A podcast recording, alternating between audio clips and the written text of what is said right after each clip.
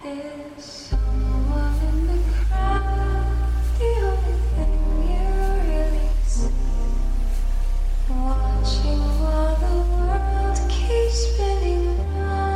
各位同学，大家早上好，我是瑶瑶老师，欢迎来到今天这一期的英语口语每日养成。在今天这一期节目当中呢，我们来学习这样的一段英文台词，它呢是来自于《摩登家庭》的第三季第三集的。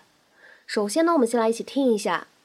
But I have been fasting just as long as he has, and I do not have the energy to deal with a big, needy brisket case, brass basket case. But I have been fasting just as long as he has, and I do not have the energy to deal with a big needy basket case. 但是我跟他经受了一样久的果汁减肥法的摧残，所以我也没那个力气去对付一个大块头的缺爱的可怜虫。 But I have been fasting just as long as he has, and I do not have the energy to deal with a big needy basket case. But I have been fasting just as long as he has, and I do not have the energy to deal with a big needy basket case. But I have been fasting just as long as he has, and I do not have the energy to deal with a big needy basket case. 那么在这样的一段英文台词当中呢，我们需要注意的发音技巧呢非常多。首先呢，在整段台词的一开头，but 和 I 放在一起呢，可以有一个连读， 而且呢，在美式发音当中呢，存在一个闪音的处理，所以开头呢，你可以选择读成 but I，but I。当然了，如果不连读呢，也是完全没有问题的。你可以读成 But I have been fasting，这样也是可以的，没问题。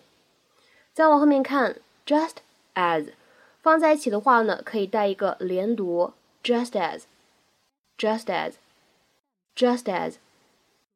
Long as 这样的两个单词呢，放在一起可以做一个连读，long as，long as，long as。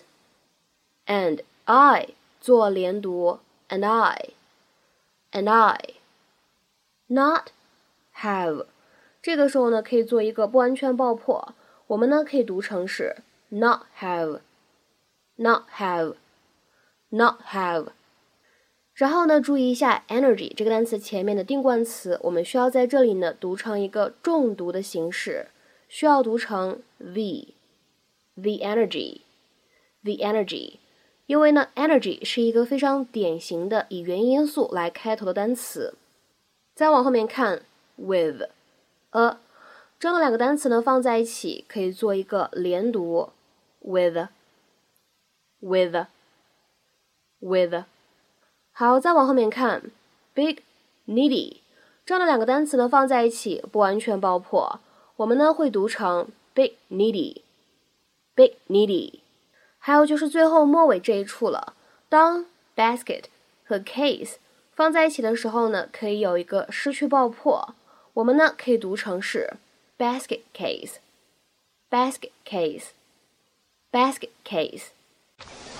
Goat cheese or soda ball? No, thank you. Are you sure? They're so good. Walk away.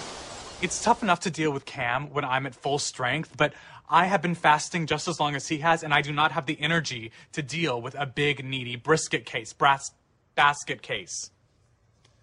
Cam, don't be mad at me, but I think that you really need to eat something. What? You're supposed to be my support. Oh, away from me, Temptress. And I never thought I would call you that in a negative way. 在英文当中，如果使用形容词 needy 去形容一个人，是什么样的含义呢？字面的意思呢，可以理解成为说这个人呢，他缺少食物、衣服等等这样的一些物质的条件。A needy person does not have enough money, food, clothing, etc. 比如说，来看这样一个例子：He always helps the needy. 他经常帮助那些有需要的人们。He always helps the needy. 但是呢，我们说这样一个形容词 needy 经常呢会在口语当中用来指缺爱的、需要更多感情关怀的、需要安全感的。那么这个时候呢，形容词 needy 它呢就相当于 demanding，是一样的用法和含义。我们来看一下对应的英文解释：wanting or needing affection, attention, or reassurance, especially to an excessive degree。比如说，下面呢来看这样一个例子：A baby can be very needy。小婴儿呢需要很多关怀和安全感。A baby can be very needy。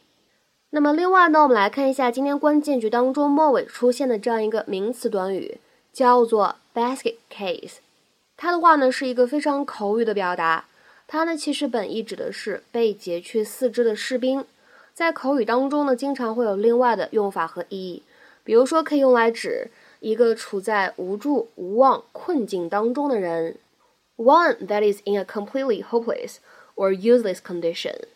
或者呢，可以用来指一个由于过大的压力或者焦虑无法正常生活的人，one who is incapable of functioning normally as due to overwhelming stress or anxiety。比如说，下面呢，我们来看这样的两个例子。第一个。 He became a basket case after his divorce. 离婚以后，他就成了一枚废柴。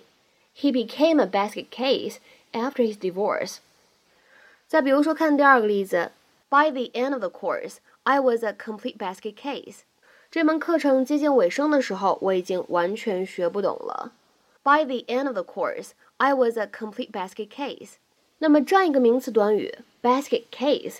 我们也可以用来形容运营或者说运转的很差的国家或者公司。我们来看一下对应的英文解释：a country or a company that is very unsuccessful financially。